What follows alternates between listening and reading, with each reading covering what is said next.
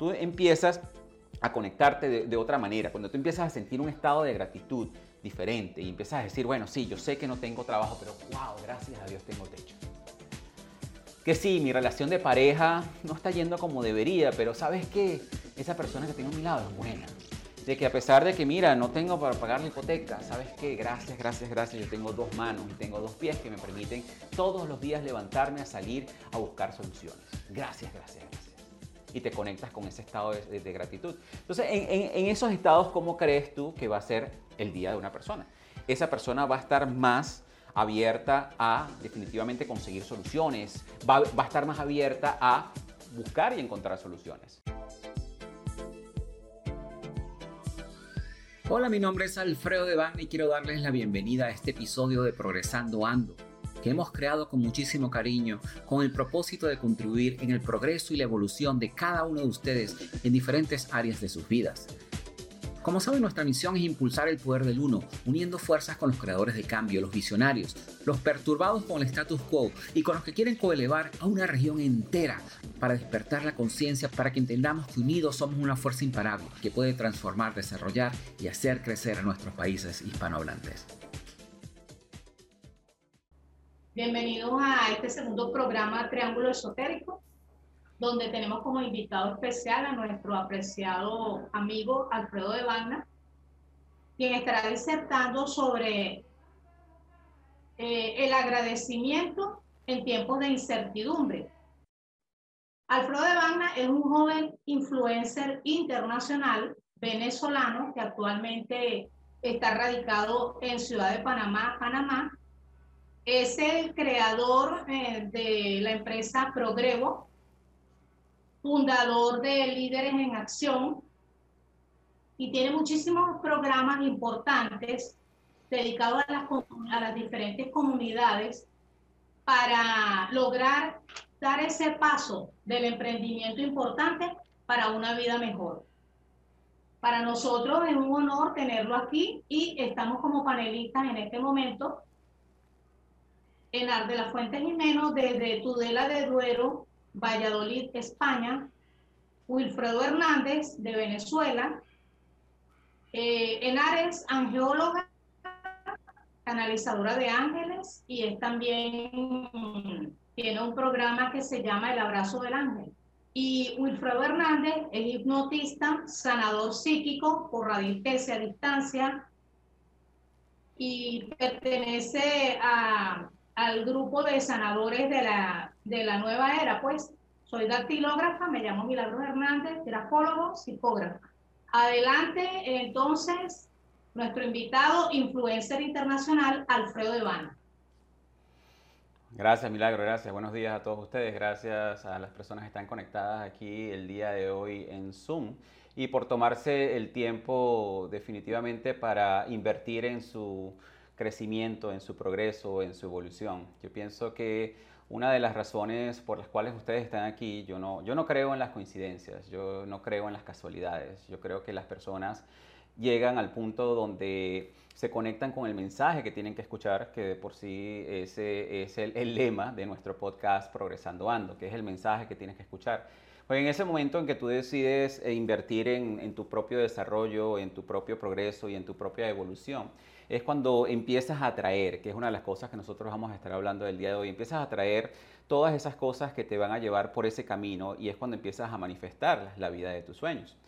Una de las bases principales, y por eso es que el tema de hoy es tan interesante, que, de las cuales yo considero, lo, lo, llamo lo que son las bases del desarrollo personal. El desarrollo personal tiene muchas connotaciones, tiene connotaciones espirituales, tiene muchas connotaciones, pero realmente el objetivo principal del desarrollo personal, haciendo uso de todas las diferentes herramientas que están disponibles, es definitivamente el control de nuestras emociones, es definitivamente poder nosotros manifestar la vida de, de los sueños. Y la única manera en que nosotros podemos hacer eso es conectándonos con ciertos estados que nos permitan a nosotros, desde un punto de vista, como nosotros lo decimos en Líderes del Progreso en Acción, desde un punto de vista de tranquilidad, poder generar esa mentalidad de resolución de problemas, que son realmente son los estados que te permiten a ti enfrentarte a cualquiera de los retos. Nosotros en nuestras vidas vamos a enfrentar retos a diario, de eso no hay duda. Ustedes están enfrentando retos ahorita a diario de la misma manera que los he enfrentado yo y de los que vamos a seguir enfrentando.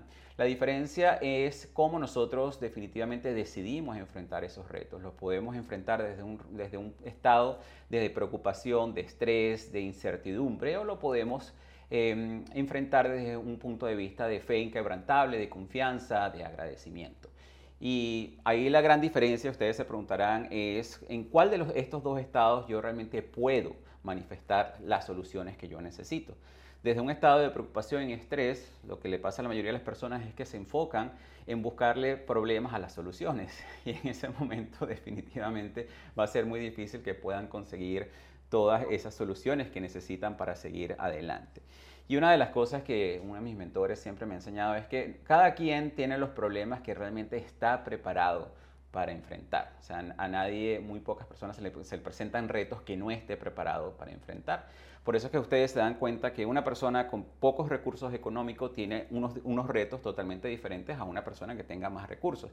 Los retos que puede tener un emprendedor que apenas, que solamente tiene que cubrir la nómina de una sola persona, no son los mismos que quizás los retos que puede tener un emprendedor que tiene 100 empleados, que tiene que cubrir la nómina de, 100 personas. Sea, eso es una boca que alimentar contra 100 bocas que alimentar. Entonces, obviamente a nosotros en la vida se nos van presentando los problemas que nosotros somos capaces de enfrentar y a medida que nosotros vamos avanzando, nuestros problemas son diferentes y somos capaces de enfrentarlos eh, de una manera diferente. Entonces ustedes se preguntarán, bueno, ¿qué tiene que ver todo esto con el agradecimiento? Es muy sencillo. El agradecimiento, como les estaba comentando, es esa base principal y, una de las razones por las cuales elegimos nosotros el título del día de hoy, que es agradecimiento en tiempos de incertidumbre, es porque eh, la incertidumbre como tal eh, genera cierta, cierta carga emocional en las personas. Pero lo interesante de la incertidumbre es que uno de mis mentores, Tony Robbins, Tony Robbins es uno de de los coaches internacionales más reconocidos a nivel mundial. Él ha ayudado a millones y millones de personas. Y yo cuando comencé en el camino del desarrollo personal, para contarles un poquito de mi historia y qué, me, qué, me, qué es lo que a mí me da la autoridad de estar aquí parado frente a ustedes. Yo he estado en el mundo del desarrollo personal desde muy joven, desde los 14 años. Eh, mi papá biológico y, y, su esposa en ese momento ENSA, ellos estaban muy, muy dentro de lo que era el camino del desarrollo personal. obviamente yo, un niño de 12 años, ellos veían que quizás era algo que me podía beneficiar. Y al principio, durante ese tiempo, yo recuerdo de que ese, e, ese camino al desarrollo personal fue como forzado, porque ¿qué niño de 12 años quiere estar leyendo libros de metafísica, quiere estar leyendo libros de eh, eh, piensa y hazte rico, ¿quién quiere estar leyendo ese tipo de libros? Pero en mi caso era un requerimiento para yo poder tener mi tiempo de entretenimientos. la regla era que yo tenía que leer una hora diaria y durante esa hora diaria tenía que leer los libros que ellos me escogieran. Y esos libros más que todos eran enfocados en la parte del desarrollo personal. Y incluso a pesar de que yo lo hacía desde un estado de resistencia, porque no era un estado de que, ay, bueno, estoy agradecido por leer estos libros, realmente yo lo hacía desde un estado de resistencia, así como que tengo que leer este libro porque si no, no voy a poder salir a jugar con mis amiguitos. Sin embargo, yo algunas cosas me quedaron, me empezó a despertar esa curiosidad con, con, con respecto a otros puntos de vista. Yo, yo nací en, en, una familia muy católica, pero cuando empecé a entrar en, en, lo que fue el desarrollo personal, empecé a ver y explorar otro tipo de perspectivas con respecto a la vida. ¿okay? Y luego a partir de ese momento realmente como que me empezó a llamar muchísimo más la atención y ya a medida que fui creciendo fui participando en muchísimos talleres de desarrollo personal. Yo recuerdo de que yo iba a estos talleres de, desarrollo personal que duraban los fines de semana completo, talleres de desarrollo personal de cinco días. Eh, participé en un desarrollo, un taller que fue muy famoso en Venezuela que se llamaba el Taller de Desarrollo Humano que a pesar de que tenía una connotación religiosa desde el punto de vista católico, la enseñanza como tal era, era muy buena, era en, cuanto al manejo de emociones, en cuanto a cómo enfrentarse en la vida. Y, a esa edad, 16, 17 años que yo empecé a hacer estos talleres, la verdad como que, que, me empezó a ajustar mi vida en, en, muchas cosas. Obviamente cuando uno hace este tipo de talleres hay cosas que se revuelven y cosas que uno va resolviendo. Y a esta edad, imagínense, en plena adolescencia, eh, expuesto a estos conocimientos y enfrentarse a todos esos, esos fantasmas de, emocionales que uno tiene, que a veces no se da cuenta, eh, es algo que definitivamente me llevó por todo ese camino de, tener más curiosidad con respecto al desarrollo personal. Yo justamente el 14 de abril cumplí 21 años de haber salido de Venezuela. ¿okay? Así que conozco muy bien la situación de lo que se está viviendo en Venezuela y conozco lo que, no solamente en Venezuela, porque vamos a estar claros, eh, estas son cosas cíclicas, cíclicas desde el punto de vista de que la misma manera que lo está viviendo Venezuela, lo han vivido muchísimos países en el pasado. En su momento a Colombia le pasó lo mismo, a Panamá también le pasó lo mismo, donde tuvieron esas depresiones. Lo que pasa es que, bueno, lamentablemente en Venezuela ha durado un poco más. Pero eh, todo, Cuba tiene 50 años en, ese tipo de, depresión económica okay, causada por, por, estos tipos de gobiernos. Eh, pero yo también me enfrenté a, lo que era eh, no saber qué era lo que iba a pasar el día siguiente, cómo iba yo a cubrir las cuotas de mi carro. en esos tiempos los intereses bancarios eran ridículamente altos.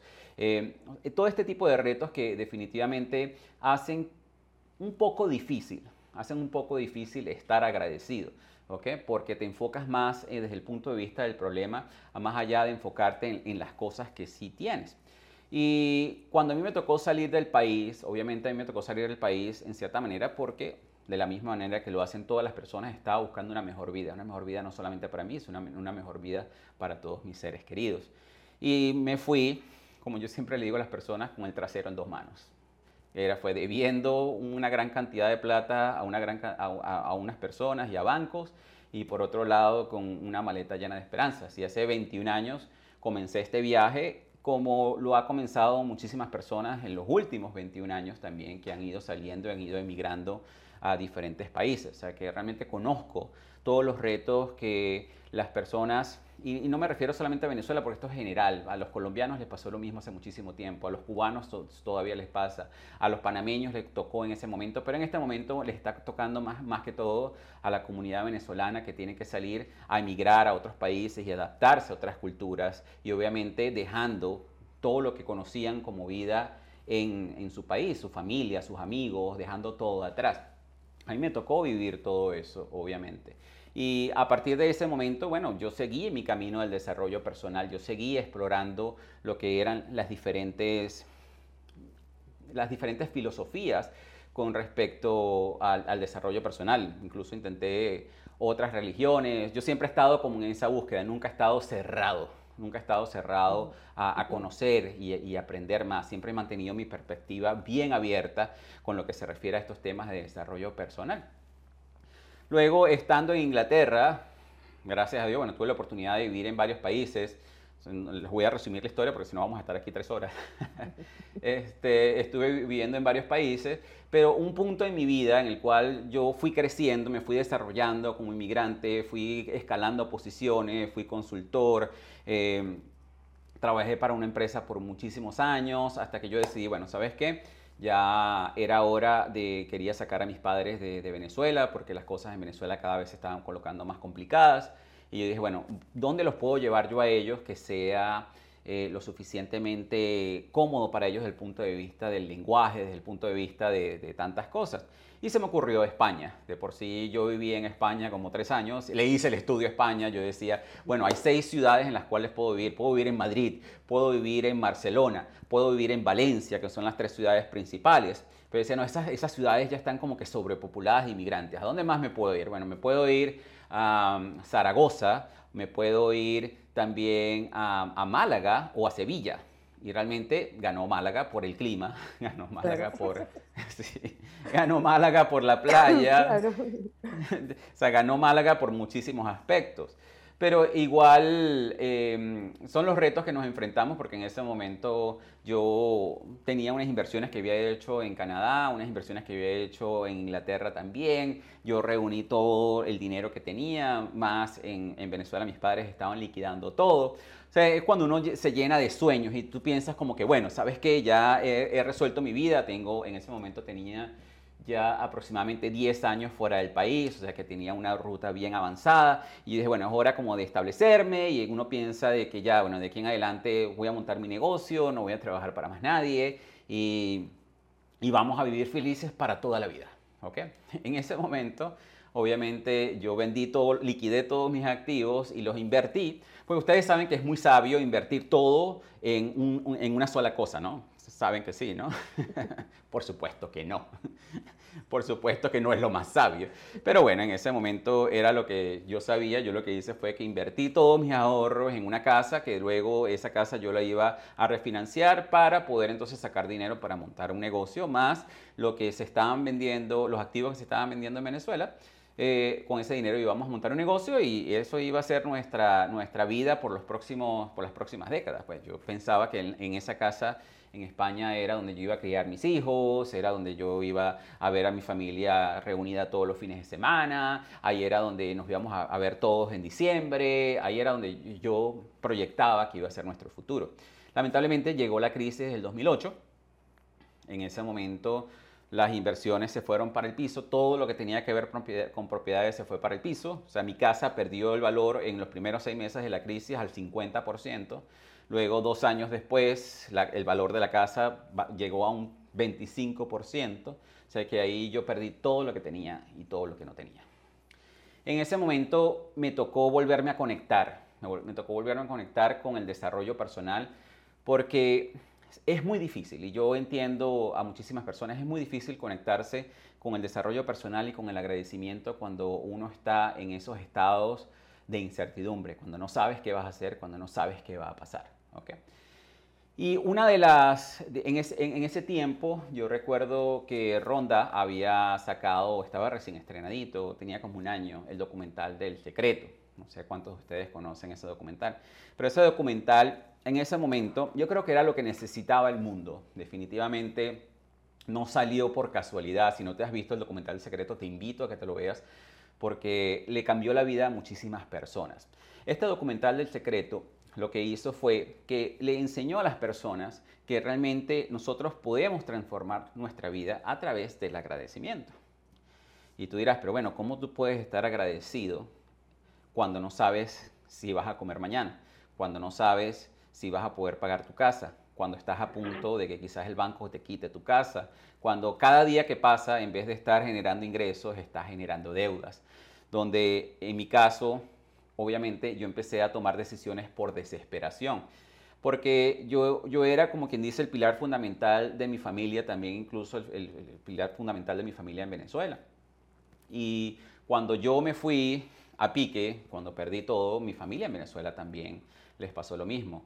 Mi hermana, mi sobrino, mis papás tenían difícilmente cómo alimentarse, porque además de eso, eh, mi papá, mi segundo papá, yo gracias a Dios tengo la bendición de tener dos papás, pero mi papá de crianza, él trabajó con el gobierno anterior y, y, para los que viven en Venezuela saben que el que trabajó para los gobiernos anteriores definitivamente perdió su trabajo de por vida con, con el gobierno de, de, de, Chávez y de Maduro, no, no hubo manera de, que ellos volvieran a conseguir trabajo. Entonces, en ese momento las cosas para ellos estaban muy difíciles, de la misma manera que estaban muy difíciles para mí para mi hermana, que también estaba en Inglaterra, también estaba difíciles para todos. Entonces era muy difícil conectarse con, con, el agradecimiento. Pero aquí es donde realmente es cuando nosotros tenemos que tomar una decisión. Y es muy importante. La decisión de nosotros en, este, en, ese, en ese momento es, ok, yo me puedo quedar hundido en la incertidumbre o puedo hacer algo al respecto. Yo siempre le he dicho a las personas, el secreto de la felicidad es aceptar aquello que no puedas cambiar, pero trabajar en aquello que tú sí puedas cambiar. ¿Qué quiere decir esto? La situación en la que yo me encontraba, sí, fue una combinación de malas decisiones de mi parte, que eso es otra cosa que es importante. Es también tomar responsabilidad. La mayoría de las personas que se encuentran en una situación negativa, no salen de esa situación negativa porque responsabilizan a factores externos de su situación. Es muy fácil responsabilizar al gobierno, es muy fácil responsabilizar a la economía, es muy fácil responsabilizar a mi mamá, es muy fácil responsabilizar a mi profesor, es muy fácil responsabilizar. Y en ese momento en el cual nosotros externalizamos esa culpa o esa responsabilidad. Yo no llamo culpa porque al final de, cuentas no se trata de juzgar a nadie, sino se trata de responsabilidad, en el cual tú tienes que ser responsable de tu vida. ¿Ok? Tú tienes que ser responsable de tu vida y tienes que ser responsable de tus decisiones. Que a veces las decisiones que nosotros tomamos no son las mejores. Esas decisiones también nos, nos, nos terminan enseñando si tú lo decides. Entonces, en ese momento yo me vi en esa disyuntiva. Yo podía, obviamente, yo en ese momento caí en depresión, en ese momento estuve en uno de los estados físicos, de los peores estados físicos que he estado en toda mi vida. En ese momento, económicamente, lo había perdido todo. Obviamente, por la misma incertidumbre, por los, mismos problemas que estábamos eh, enfrentando. Hay un dicho que siempre a mí se me viene a la mente cada vez que hablo de esto, que hay un dicho que dice que amor con hambre no dura mi matrimonio cuando yo estaba en, la mejor parte de mi vida, cuando yo era consultor, tenía inversiones en Canadá, tenía inversiones en Escocia, viajábamos a muchísimos países, e, era perfecto, era maravilloso. Pero en el momento en que obviamente una, relación de pareja se enfrenta a un estrés económico, es cuando realmente la, la relación de pareja se pone a prueba. Allí o se apoyan o se destruyen, o terminan yendo en caminos separados. En mi caso, bueno, nos tocó eh, ir en caminos separados.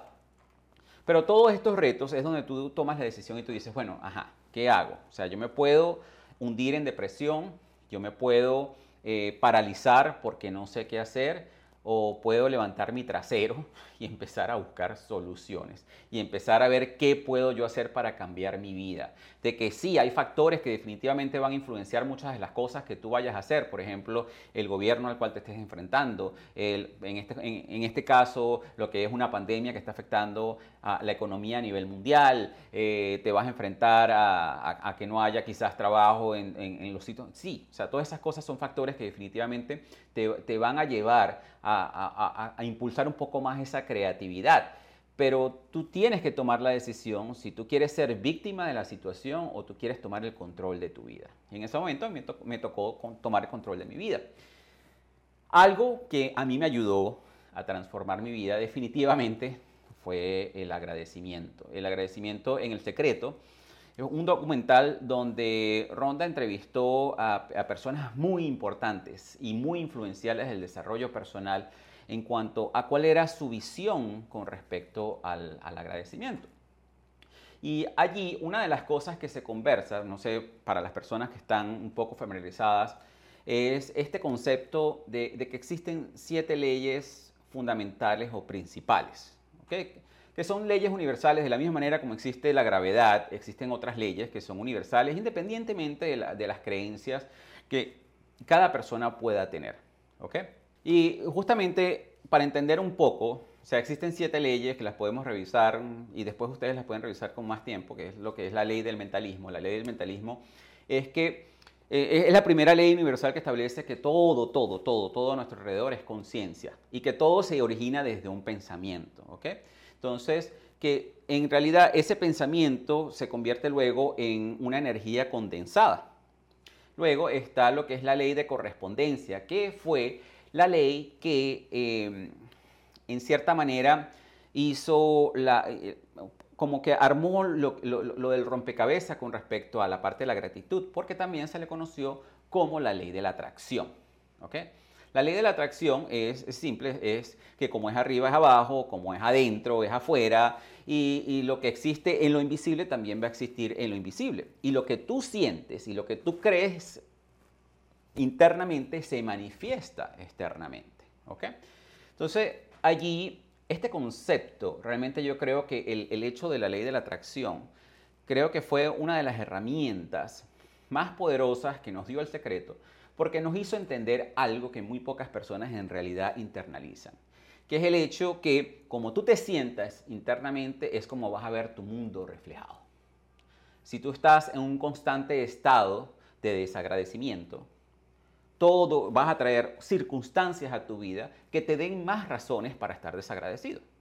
O sea, si tú te quejas de tu salud, vas a, traer más cosas para que te puedas quejar con respecto a tu salud. Si tú te quejas del dinero, vas a traer más cosas para que te puedas quejar con respecto a eso. Entonces, eso parece algo muy sencillo, pero es que en realidad yo invito a la mayoría de ustedes a que realmente vean en qué áreas de sus vidas son las que tienen más deficiencias o las que, ustedes quisieran mejorar. De por sí, si tú dices, bueno, es que yo tengo eh, problemas con mi pareja, ok, tienes problemas con tu pareja, ¿cómo es tu relación con mi pareja? No, lo que pasa es que ese tipo siempre llega tarde, no me, no me trae el dinero. Ya, ya, bueno, ya yo sé por qué tú tienes tus problemas de pareja.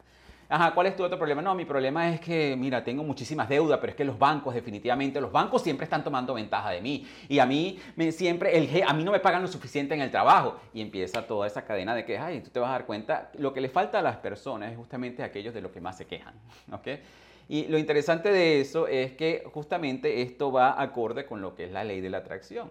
La ley de la, de la atracción y una de las cosas que los vamos a estar invitando a todas las personas que están conectadas el día de hoy los vamos a estar invitando es a un reto que nosotros creamos para nuestra comunidad, que es un reto de 28 días de agradecimiento, que ya les voy a comentar un poco más acerca de eso.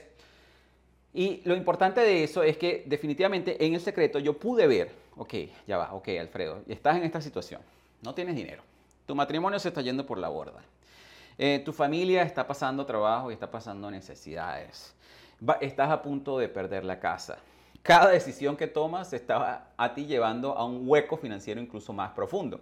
Porque una de las cosas que yo le comento a las personas es que cuando tú estás en ese estado de incertidumbre, cuando tú estás en ese estado en el cual no sabes qué vas a hacer, empiezas a tomar decisiones desde la desesperación. Cuando tú empiezas a tomar decisiones desde la desesperación, terminas hundiéndote más. Por eso a veces es mucho mejor simplemente echar un paso atrás y decir, ya va, un momentico, respirar profundo, Analizar lógicamente, dejando las emociones a un lado, las emociones negativas a un lado. Analizar lógicamente tu situación, ¿ok? Aceptar la responsabilidad que te pudo haber llevado a ti a esa situación.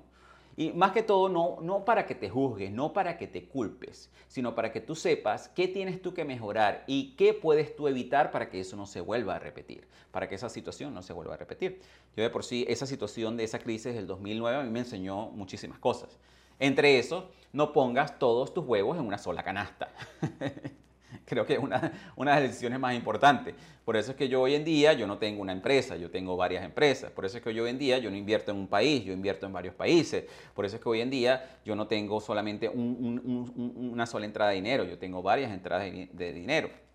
Por eso uno trata de diversificar justamente para evitar lo que me pasó a mí en el 2008. Eso fue un tremendo aprendizaje. Entonces aquí el secreto como tal nos enseñó definitivamente esa parte, porque si lo que es la gratitud actúa a través de lo que es la ley de la atracción o la ley de la correspondencia, como se llama, y tú piensas, ok, ya va, lo semejante atrae lo semejante. Y esa es una ley que rige todo el universo desde la, estoy hablando desde las formaciones de un átomo hasta todos los planetas. Entonces, si, si esto es así, entonces, ¿cómo funciona esa ley de atracción en nuestra vida? Me puso a mí a pensar. Esa fue una de las cosas que, a mí me quedaron del secreto. Entonces, si yo no tengo dinero, si yo odio mi trabajo, si yo siempre fallo en el amor, si yo estoy pensando de que no sirvo para nada y estoy pensando en general, y me van a disculpar mi francés, que la vida es una mierda, ¿qué voy a traer yo a mi vida? ¿Qué se va a manifestar en mi vida si yo estoy constantemente en ese estado? ¿Ok? Entonces me gusta pensar, y si yo por el contrario, en vez de pensar de que odio mi trabajo, de que fallo en el amor, de que no sirvo para nada, de que la vida es una mierda, que no tengo dinero. Yo empiezo a pensar de que quizás, bueno, no es que ame mi trabajo, pero sí amo el hecho de que me genera a mí un ingreso. Y gracias a ese ingreso yo puedo alimentar a mi familia. Y gracias a ese ingreso hay muchas cosas que yo puedo vivir. Si yo empiezo a enfocarme en esas cosas que sí tengo, porque la mayoría de los seres humanos se enfocan en esas cosas que no tienen. ¿Ok? Y le quitan el valor a esas cosas que sí tienen. Todos, independientemente de la situación económica en la que tú te encuentres, independientemente del nivel de salud que tú tengas, independientemente de cómo estén tus relaciones amorosas o tus relaciones con amistades, ustedes todos, todos, todos tienen algo por lo cual pueden estar agradecidos. ¿Ok? Lo que pasa es que lamentablemente la mayoría de las personas se enfoca en quejarse en esas cosas que le hacen falta. ¿ok? Y de esa manera empiezan a traer esas cosas. Entonces allí fue cuando esta película El Secreto me abrió ese, ese despertar, así como que, ok, si esto yo lo puedo hacer, ¿qué puedo hacer yo al respecto? O sea, una de las cosas con respecto a la gratitud es que realmente la gratitud no es algo nuevo, vamos a estar claros. Ah, y, suena tan sencillo, pero la gratitud no es algo nuevo. O sea, realmente la gratitud se va, se remonta de muchísimos años atrás y la practicaban la mayoría de las personas que, que, han sido influenciales para nosotros. O sea, desde Mohammed, Mohammed decía que la, gratitud por la abundancia que tú recibes es la mejor manera que puedas asegurarse que esa gratitud continúa. Que continúa. Buda decía siempre que él decía, no tienes motivo para nada más que gratitud y alegría. Latsao decía, si te alegras como son las cosas, el mundo entero te pertenecerá. Krishna decía, todo lo que se ofrece lo se acepta con energía.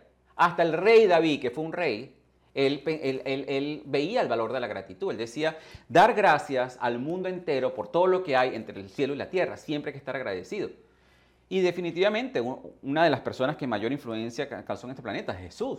Jesús, ¿qué era lo que hacía antes de cualquier milagro? Él daba las gracias, él ya daba por hecho el hecho de que se iba a generar un milagro. O sea, él no pensaba, él no tenía duda, ah, ¿será que este milagro se va a cumplir o no se va a cumplir? No, él daba las gracias porque eso ya estaba hecho, eso era un, hecho.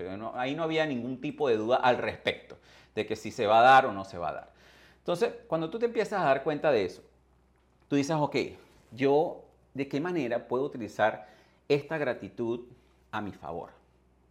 ¿Cómo, yo la puedo utilizar para manifestar la gratitud? A pesar de la incertidumbre. ¿ok?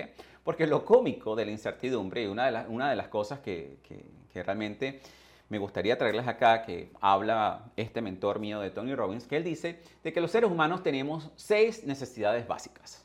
Seis necesidades básicas. Lo que pasa es que muchas de esas necesidades a veces están en contradicción una con la otra y que cada ser humano definitivamente se conecta más con una necesidad básica que con otra. Y esta necesidad básica, eh, una es la certeza. O sea, todos en cierta manera nosotros queremos sentirnos seguros con respecto a algo, queremos tener esa certeza y sentirnos cómodos en nuestro entorno. O sea, todo ser humano necesita saber de que, bueno, por lo menos el día de mañana este, voy a comer. El día de mañana voy a tener para pagar la renta, de que tengo un techo sobre mi cabeza, de que, de que voy a tener salud, de que, o sea, siempre hay una manera, el ser humano necesita tener esa certeza. Pero a su vez, lo interesante de todo esto es que todos los seres humanos, imagínense, si nosotros supiéramos qué es lo que va a pasar todos los días, cada día, con certeza. Qué aburrido sería la vida, definitivamente. Una de las razones por las cuales nosotros nos pegamos tanto con una serie de Netflix es porque no sabemos lo que va a pasar en el siguiente capítulo y queremos saberlo. O sea, necesitamos esa variedad. Necesitamos saber, tener ese, sentidumbre, o sea, saber cuáles son esos desafíos emocionales y físicos en los cuales se van a enfrentar estos, eh, estos protagonistas de esa serie. O sea, todo el mundo necesita algo de variedad en la vida y de por sí una de las razones por las cuales nosotros siempre estamos buscando algo nuevo, estamos buscando algo nuevo y el típico, la típica queja de, la mayoría de las personas es que estoy obstinado de la rutina. No quiero más rutina en mi vida. Entonces fíjense lo contradictorio. Necesitamos certeza, pero odiamos la rutina. ¿Ok? Porque en cierta manera eh, las personas también necesitan esa incertidumbre, necesitan esa variedad. Lo que pasa es que en ambos casos, y para completar lo que son las otras eh, necesidades humanas que nos, nos, dice Tony Robbins, la otra es la significancia. A todas las personas, de una manera u otra, necesitamos sentirnos importantes, necesitamos saber que somos importantes para alguien y que somos importantes para algo. De por sí, la mayoría de las personas hace algo con respecto a su aspecto físico, con respecto a su carrera, con respecto a una promoción, con respecto a, hacer un regalo, es justamente para poder conectarse con ese sentido de significancia, porque con ese sentido de, tener e, eso de que sabemos de que somos importantes para alguien, porque somos humanos. Y ahí viene lo que es la siguiente necesidad humana, que es el amor o conexión. Los seres humanos, y yo siempre lo he dicho, los seres humanos somos seres sociales. ¿Ok? Esto de, la pandemia en realidad nos ha puesto mucho a prueba porque nos ha, nos ha, en cierta manera, nos ha aislado más allá de habernos unido. Nos unió virtualmente, sí, porque bueno, gracias a toda esta tecnología es que yo puedo estar aquí conversando con ustedes, con Enar que está en España, y con Wilfredo y con Milagros que están en Venezuela, y con todas las personas que están conectadas a diferentes partes del mundo. Pero lo que es la conexión emocional y física realmente ha bajado un poco de nivel, que es algo en lo cual nosotros tenemos que trabajar un poco más. Pero en general todas las personas necesitan esa, eh, eh, tener esa conexión, tener ese amor en su vida. ¿okay? Está la, la otra necesidad básica que es crecimiento. Si tú no creces, ahí en cierta manera mueres. Es como dice Tony Robbins. Muchas personas se quedan estancados, se quedan estancados en su vida y eso es una de las grandes causas también de disatisfacción en las personas, una de las grandes causas que le causa infelicidad a las personas que es cuando no ven ningún tipo de progreso y cuando no ven ningún tipo de evolución en sus vidas.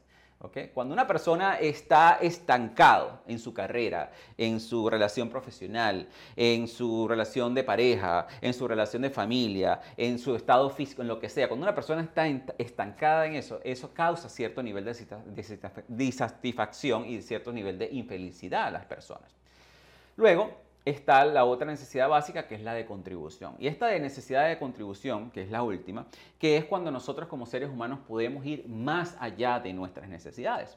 Y aquí lo podemos ver, por ejemplo, con, personas como Enar, como Enar, como personas como Milagros, como Wilfredo, como nosotros mismos, que nosotros ponemos nuestras necesidades más allá de, o sea, nosotros ponemos las necesidades de otras personas más allá de nuestras propias necesidades, porque ya nosotros, en cierta manera, sabemos cómo cumplir nuestras propias necesidades. ¿ok? Entonces ya como nosotros tenemos nuestras propias necesidades cubiertas, ya en cierta manera yo a nivel de certeza, yo sé que yo me puedo crear mi propia certeza, a nivel de incertidumbre, yo me creo mi propia variedad, significancia, realmente en cierta manera lo consigo cuando soy capaz de ayudar a otras personas, cuando, cuando, cuando veo, por ejemplo, en el reto, personas agradeciendo que le hemos cambiado las perspectivas con respecto a la vida.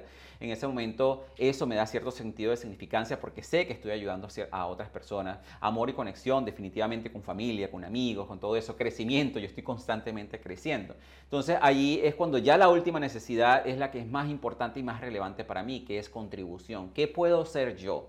Más allá de mí para ayudar a otras personas que estén donde yo me encontraba hace muchísimos años atrás. ¿Qué herramientas les puedo yo dar a esas personas para que justamente esas personas puedan salir adelante de la misma manera que yo lo hice cuando yo estaba enfrentando esos retos? Entonces, por eso, cuando nosotros hablamos de incertidumbre como tal, más allá de satanizar el hecho de que no sabemos qué es lo que va a pasar, de que no sabemos cómo va a pasar, es simplemente es aceptarlo, lo que yo les decía a ustedes al principio, es entrar en ese estado de conexión de, aceptación en el cual tú dices, mira, no sé qué va a pasar mañana, pero si yo estoy seguro de las herramientas que yo tengo a mi mano, yo sé que independientemente de lo que pase mañana, yo voy a salir adelante. Y una de las razones y una de las cosas que más te conecta con esa certeza, con esa, con, eh, con, con esa seguridad, esa confianza, esa fe inquebrantable de que tú lo vas a poder lograr, es definitivamente es el agradecimiento. De por sí hacer una pregunta. ¿Cómo no? Adelante. Que es la siguiente. Eh, de acuerdo a la disertación que, que has hecho, eh, que es muy importante, observo que hay una coincidencia entre la incertidumbre que tú plasmas a través de los maestros que, por los cuales te has alineado con la técnica del doctor Deepak Chopra sobre la ley del desapego. En ella, él nos habla de cómo no debe reventar paradigmas ante la incertidumbre y no tomar una intención, una intención, una intención mil veces, porque entonces, eh, según la, teoría del doctor Chopra, no se da ningún tipo de, de fórmula para agradecer, ni para evolucionar, ni avanzar. Él se basa, tal cual como tú lo estás explicando, en la incertidumbre y el caos y el desorden que de toda esa, esa triada, por ejemplo, surge eh, una indiferencia paradigmática y de esa indiferencia con la pequeña intención o la gran intención que le hayamos puesto, se da el agradecimiento, la evolución y el triunfo. ¿Qué opinas tú de esa técnica del doctor Chopra? Mira, lo que pasa es que estamos hablando de una persona que es súper evolucionada como lo es Deepak. Obviamente, si la, perspectiva de, Tony Robbins con respecto a la incertidumbre es totalmente diferente a, la, incertidumbre, a, la, perspectiva de incertidumbre que puede tener una persona que apenas está enfrentando todos estos retos. O sea, definitivamente las realidades de cada persona son, están directamente relacionadas a cómo ellos están viviendo su estado emocional en ese momento. Hay personas que definitivamente admiran, o sea, a mí, por ejemplo, el caos, la incertidumbre como tal, no me genera una carga emocional, o sea, simplemente me genera curiosidad, como, ajá, ahora qué, qué va a pasar, qué puedo hacer, y definitivamente yo tomo la incertidumbre en muchos, casos, en muchos casos como una oportunidad. ¿Que ese es el mismo caso para todo el mundo? No lo creo. O sea, para, hay, hay personas que la incertidumbre como tal les genera preocupación, les genera estrés, les genera una carga emocional que en muchos casos los paraliza. ¿Ok? Entonces aquí lo que Deepak está sugiriendo es que definitivamente deberíamos, deberíamos ver la incertidumbre como una oportunidad de crecimiento. ¿Lo hace todo el mundo? No. La diferencia es cómo nosotros podemos echar un paso atrás y decir, ok, sí, la incertidumbre puede ser una oportunidad. Suena bellísimo, suena muy bonito. Ahora vamos a llevarlo a la práctica. ¿Cómo lo llevas a la práctica? ¿Cómo realmente tomas ventaja de esa incertidumbre si estás hundido en el estrés, si estás hundido en la preocupación, si estás hundido en todas esas emociones que te paralizan.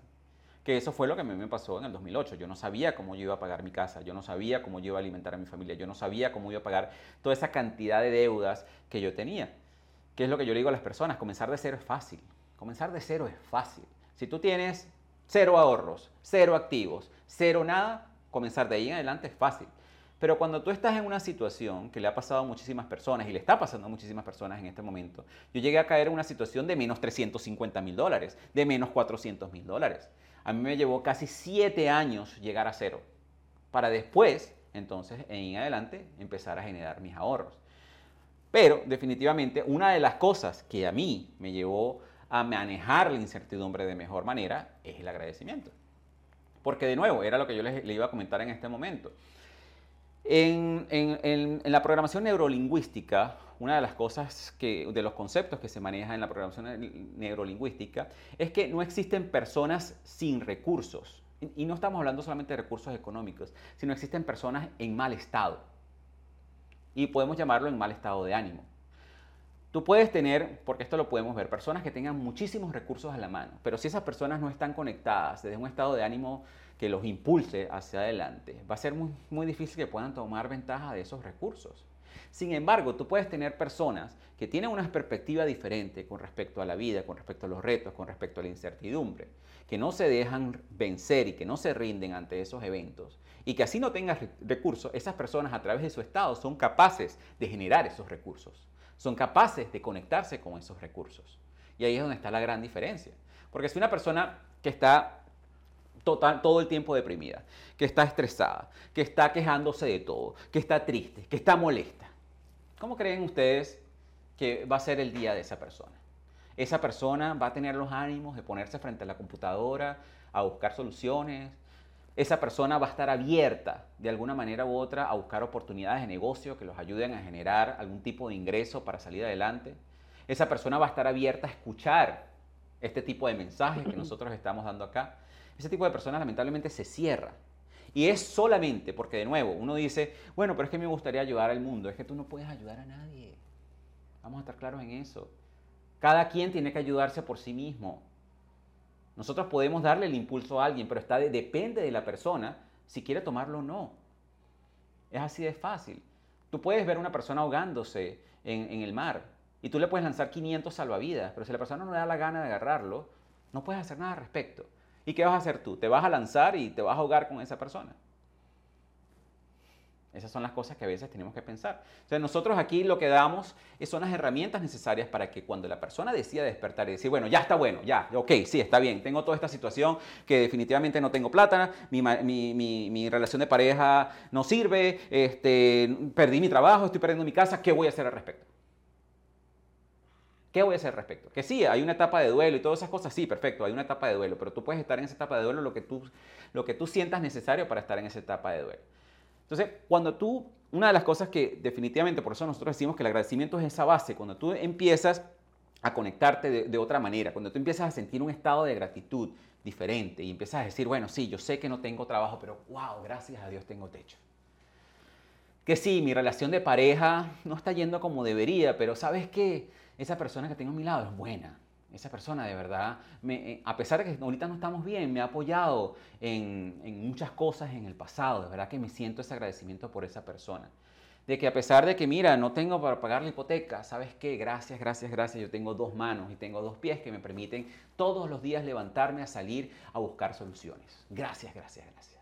Y te conectas con ese estado de, de, gratitud. Entonces, en, en, en esos estados, ¿cómo crees tú que va a ser el día de una persona? Esa persona va a estar más abierta a definitivamente conseguir soluciones, va, va, a estar más abierta a buscar y encontrar soluciones. Hay un dicho, una frase muy sencilla que, que, que, justamente también va enfocada en lo que es la ley de la atracción.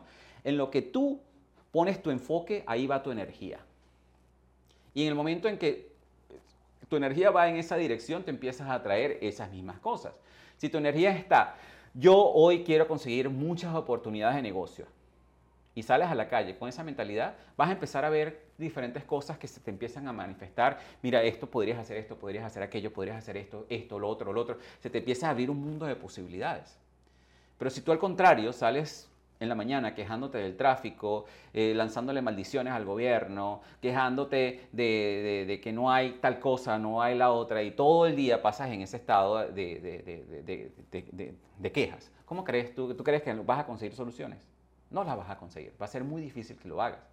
Por eso, una de las cosas que también es muy importante con respecto, que esto es algo que, que también lo mencionan en la película del secreto, es que la gratitud como tal, como es tan sencilla de hacer, muchas personas no lo hacen, pero va más allá de simplemente decir gracias. Va más allá. Porque hay personas que dicen gracias por esta comida. ¿ok? Lo estás diciendo, pero lo sientes. ¿Sientes esa gratitud? Ahí está claro. Y ahí es donde está la gran diferencia. Cuando tú le dices gracias al mesonero por el gran servicio que te está dando, ah, gracias, ¿lo sientes? ¿O lo estás haciendo por cortesía? Porque lamentablemente la mayoría de las personas utilizan gracias como una palabra que nos han colocado a nosotros en nuestro léxico, que tenemos que decirlo a todas las personas y nos dicen desde chiquito, pero dile gracias al Señor por haberte traído ese regalo. Y uno como que, gracias Señor, pero realmente sientes esa gratitud. Y de esa manera nos han condicionado de que eh, tenemos que vernos forzados a decir gracias. Pero ahí es donde está el secreto. Esa es realmente la fórmula mágica con respecto al agradecimiento. Porque aquí es donde yo le digo a la mayoría de las personas, ¿por qué tú crees que las quejas son tan poderosas? ¿Por qué tú crees que las quejas atraen tan rápidamente todo eso de lo cual tú te quejas? Porque cuando tú te quejas, tú dices, ¡ay, qué tráfico! O, nah, no tengo trabajo. ¿Lo dices así como dices gracias? No. Tú cuando te quejas le pones un gran sentimiento adjunto a esa queja ay, pero este tráfico que ya me tiene cansado y lo sientes en cada poro de tu piel y, y, y, te causa el estrés y la preocupación.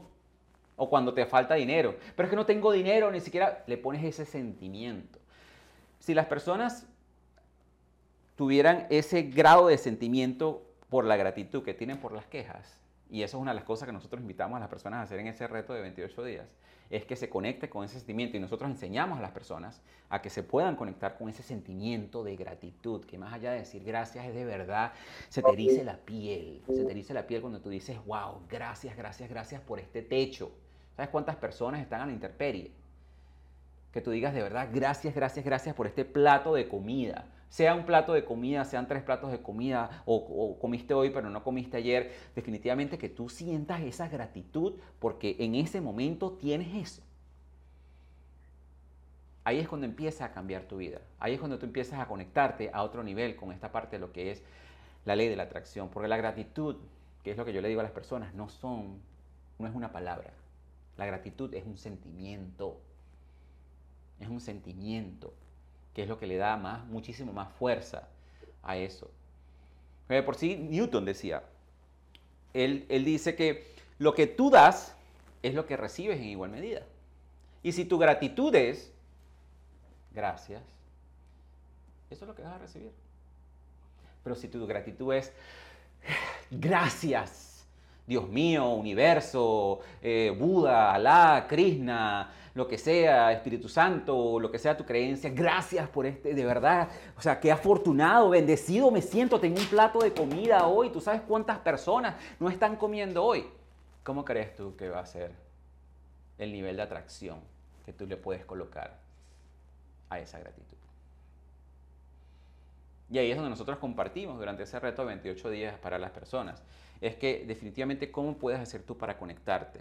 Y los llevamos a, todos ellos durante un viaje genial, que de nuevo yo les iba, a, contar esa historia un poco, que aquí lo tengo. Luego de que yo conocí El Secreto, eh, Ronda sacó varios libros. Entre esos libros ella sacó un libro que se llama La Magia. La magia era como la secuela después del secreto. Algo que si vas a escuchar con respecto al secreto ¿verdad? Que eso lo dicen todas las personas en el mundo de desarrollo personal y yo lo comparto. Yo creo que fue uno de los grandes vacíos que dejó Ronda en, el documental del secreto. Es que ella decía, en cierta manera, le hacía pensar a las personas que solamente con la gratitud era suficiente. Que tú tenías que decir gracias y ya, y listo. O sea, no, no tengo que hacer más nada al respecto. O sea, doy gracias y, y, bueno, yo quiero tener mucha salud, quiero tener mucha salud. Entonces, gracias, gracias, gracias por mi salud pero me voy a McDonald's a comer. O gracias, gracias, gracias por ese dinero que yo tengo, sí, lo siento, que no sé qué, y voy y malgasto el dinero. Porque una de las cosas que e, ese, ese vacío que ella dejó es que ella faltó decir a las personas que, una, ok, tú tienes que decir, sentir tu agradecimiento, pero tienes que tomar lo que yo le digo a las personas, acciones congruentes hacia eso que tú deseas. Y esto es muy importante, acciones congruentes. Porque tú no puedes desear mejor salud y estás comiendo mal. Tú no puedes desear un mejor cuerpo y no haces ejercicio. Tú no, puedes, tú no puedes desear más dinero y estás malgastando el dinero. Tienes que tomar acciones congruentes. Porque una de las cosas que sí nos dice la película El Secreto y sí yo les manifiesto a las personas a través de este reto de la magia, es que algo que no tienes que preocuparte es el cómo. ¿Cómo van a suceder esas cosas? Porque ese es como la próxima piedra de tranca de las personas. Ajá, Alfredo, ok, yo estoy muy agradecido, yo quiero manifestar más dinero, pero es que no tengo trabajo. No te preocupes por eso. No te preocupes si no tienes trabajo ahorita. O sea, si tú te mantienes en ese estado de agradecimiento, el universo, Dios, Buda, Krishna, como tú quieras llamar, va a manifestar las herramientas necesarias para que tú consigas eso que tú estás pidiendo, sea mejor salud. O sea, ¿cuántos de ustedes de repente, que yo, yo incluso lo comento en, ahí en, el reto, de repente piensan, pero piensan sin colocarle ningún cargo ninguna carga emocional. Dicen, oye, me encantaría pintar este techo. De verdad que sería, sería chévere pintar este techo. Y colocan esa intención y ven ese techo ya pintado, bien bonito. Y de repente salen a la calle y ven una oferta en pinturas. Yo, wow, estaba pensando en, en pintar el techo y mira esta oferta de pinturas. Wow, qué casualidad. Sea, ¿qué pasa con eso? Y de repente están, lo llama una amiga y le y dice, ah, mira Alfredo, me llama Enara. Alfredo, ¿sabes qué? En estos días estaba pintando mi casa y conseguí un pintor que cobra barato y hace un excelente trabajo. Ya va, pero ¿cómo sabe Enara que yo quiero pintar mi techo? No entiendo. ¿De dónde salió eso? Y cuando tú no te preocupas en el cómo y tú, tú, empiezas a ver cómo las diferentes cosas empiezan a armarse, cómo ese rompecabezas empieza a armarse. De por sí, uno de los retos que yo tenía era, yo tengo un depósito de una de mis empresas, una de las inversiones que yo hice, que la tengo con muchos activos, toldas, sillas, mesas, pues yo antes estaba en el mundo de los eventos. Y obviamente ah, cuando cayó lo de la pandemia, yo ya e, esos activos se quedaron allí parados porque no, no ahorita no hay eventos en el mundo de ese tipo, para toldas, sillas, mesas, ese tipo de cosas, inflables, ese tipo de cosas. Yo decía, y eso me está creando un gasto mensual allí. Y yo digo, bueno, este, gracias, gracias, gracias, porque eso se va a solucionar, eso se va a solucionar. Y empecé a buscar diferentes opciones, bueno, podría ser esto, podría ser aquello, y empecé a intentar diferentes cosas. Y a los días, justamente cuando estoy facilitando el reto de la magia, porque yo lo hice, el reto de la magia lo hice para conectarme yo de nuevo con la magia del agradecimiento, porque cuando yo lo hice en el 2008, 2009, subí de nivel. Y dije, bueno, ¿sabes qué? Ahorita quizás las cosas se están trengando un poco, yo siento, mi intuición, mi espíritu me dice que yo tengo que conectarme de nuevo con la magia del agradecimiento como yo lo hacía antes, a ese nivel. ¿ok? Así que yo voy a hacer el reto de la magia, lo voy a hacer para mí. Pero cuando dije, pero ¿por qué lo voy a hacer para mí? ¿Por qué yo no aprovecho y hago este reto para toda mi comunidad y para todas esas personas que nosotros podamos ayudar? Y yo, bueno, sí, lo voy a hacer. Yo inicialmente iba a hacer el reto del agradecimiento, íbamos una comunidad de Telegram y después entonces yo les iba a mandar las acciones del día y listo. Pero no, yo lamentablemente, bueno, afortunadamente yo diría, yo no sé hacer las cosas a medias, ni sé hacer las cosas en pequeño. Esto se convirtió en toda una producción de videos diarios donde yo, utilizándola como base, como, utilizando como base lo que Ronda nos enseña, más toda mi experiencia, se convirtió en lo que nosotros podríamos llamar una expedición de 28 días a otro nivel. Entonces, en ese momento, cuando yo empecé a facilitar eso, y obviamente sabiendo yo que era lo que yo quería manifestar para mí, que necesitaba hacer, me llama un amigo y me dice, Alfredo, mira, aquí estoy sentado con un señor que está interesado en comprarte todo. Todo lo que tú tienes en esos depósitos. ¿Puedes venir? Yo, claro. Y me fui para allá. Hicimos el inventario y justamente hoy voy a ir a terminar de cerrar el negocio con ellos para que ellos se lleven todo lo que está en ese depósito y ya eso queda solucionado en armonía perfecta para mí. Yo no necesitaba saber cómo eso iba a suceder. Que eso iban a ser 50 personas comprándome todo lo que yo tenía o una sola persona comprándome todo. O, pero yo sabía que iba, iba a suceder. Yo, yo tenía esa certeza, esa certeza de que eso iba a ser de esa manera. ¿ok? Pero a su vez también, como yo les decía, yo estaba tomando acciones congruentes hacia lo que yo quería conseguir. Que eso es la otra parte que, como yo les digo, definitivamente eh, faltó en el, secreto.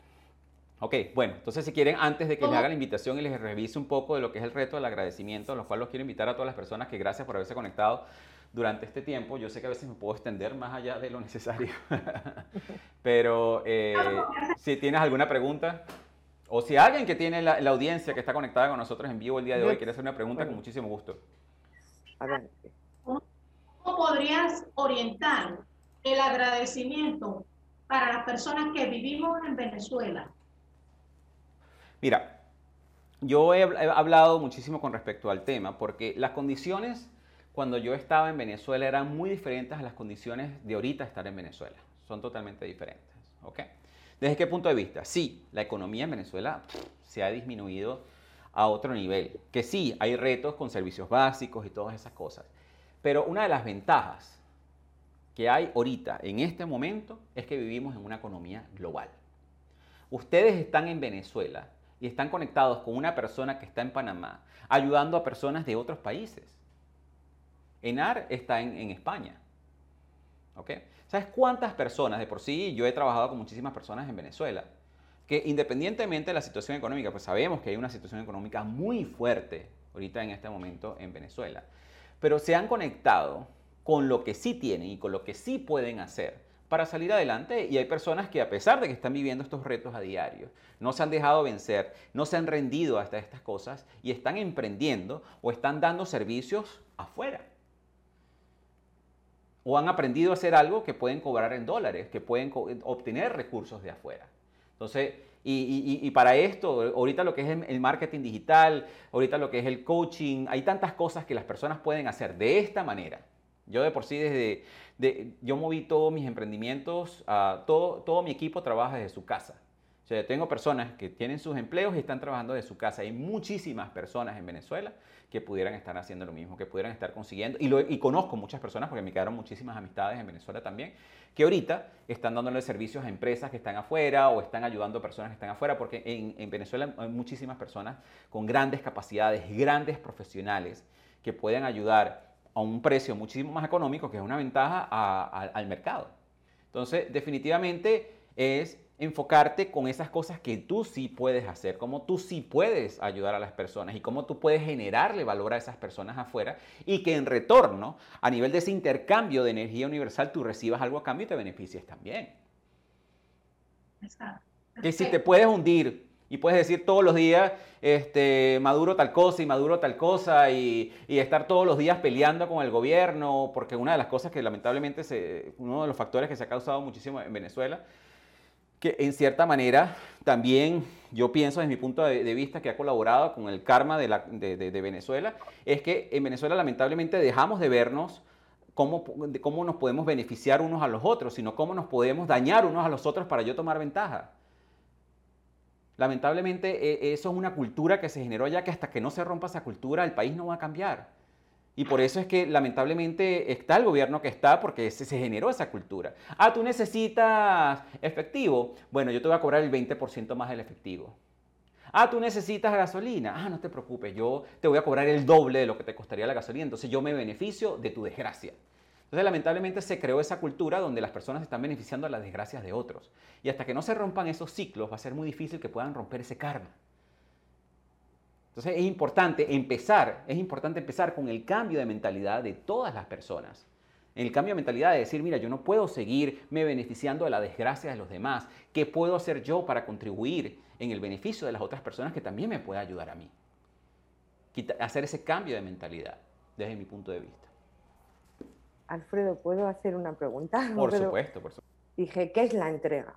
Bhakti es devoción, devoción es una entrega. Devoción a tu trabajo, devoción a la persona que quieres, devoción a la pareja. Devoción, ¿qué es la devoción? Es vivir desde un estado elevado, satisfecho, con alegría de conciencia, mente, corazón. Lo que tú estás viviendo realmente, pero viéndolo en el otro o ayudando en el otro. Entonces, mi pregunta hacia ti fue esa, ¿no? si no consideras que la devoción, el bhakti, la devoción, es una forma plena de agradecimiento. La devoción, bueno, es que yo diría, como tú lo acabas de mencionar en un par de cosas, primero, todo tiene un balance, o sea, nosotros podemos ser muy mentales, muy emocionales. De la misma manera, eh, lo que tú estabas comentando con respecto a Deepak, fíjate que de, las, de los tres que eh, él dice, eh, hay una cosa que es en común, que es la intención. Sí. yo siempre le digo a las personas, tú no recibes lo que tú quieres, tú recibes lo que tú estás preparado para recibir. O sea, tú puedes querer muchísimo ese lado, pero si tú no estás preparado para recibir ese lado, no lo vas a recibir. ¿okay? Porque también eh, incluye algo que tú mencionas, claro, es un poquito más complejo, es, el nivel de vibración en el cual tú estés. O sea, si tú no estás en el mismo nivel de vibración de ese lado, tienes que elevarte a ese nivel de vibración para que lo puedas recibir. Es un ejemplo muy sencillo. Con respecto a la devoción pasa lo mismo. O sea, si tú definitivamente que es una de las cosas que, sucede muchísimo en, el caso de, las religiones o en caso de la política, en el caso de los deportes, en caso de todas estas cosas que terminan dividiendo más a la humanidad, es que la persona coloca esa admiración a ese nivel en otro factor externo tan grande que deja de hacer cosas por sí misma. ¿okay? Entonces ahí es donde yo le digo a las personas, una de las que eso está muy marcado en nuestra misión, tú no puedes dar lo que tú no tienes. No, es evidente. Exacto. tú no puedes dar amor si tú no eres amor. Tú no puedes ayudar a otras personas económicamente si tú no eres económicamente activo. O sea, que tú puedes tener devoción por lo que tú quieras siempre y cuando esa devoción comience contigo. Que esa devoción comience en lo que tú eres capaz de lograr, en lo que tú eres capaz de hacer y lo que tú eres capaz. Cuando tú tienes devoción por ti mismo, puedes sentir devoción y puedes sentir esa, esa profunda admiración por otras, por otras cosas. Yo definitivamente, yo, yo siento, podría decir, una, una devoción por personas como Tony Robbins, que han ayudado a tantas personas, como Deepak Chopra. Pero, ¿los pongo a ellos primero antes que mí? No. No. No, esa es la gran diferencia. Yo puedo verlos, admirarlos, modelarlos, ¿ok?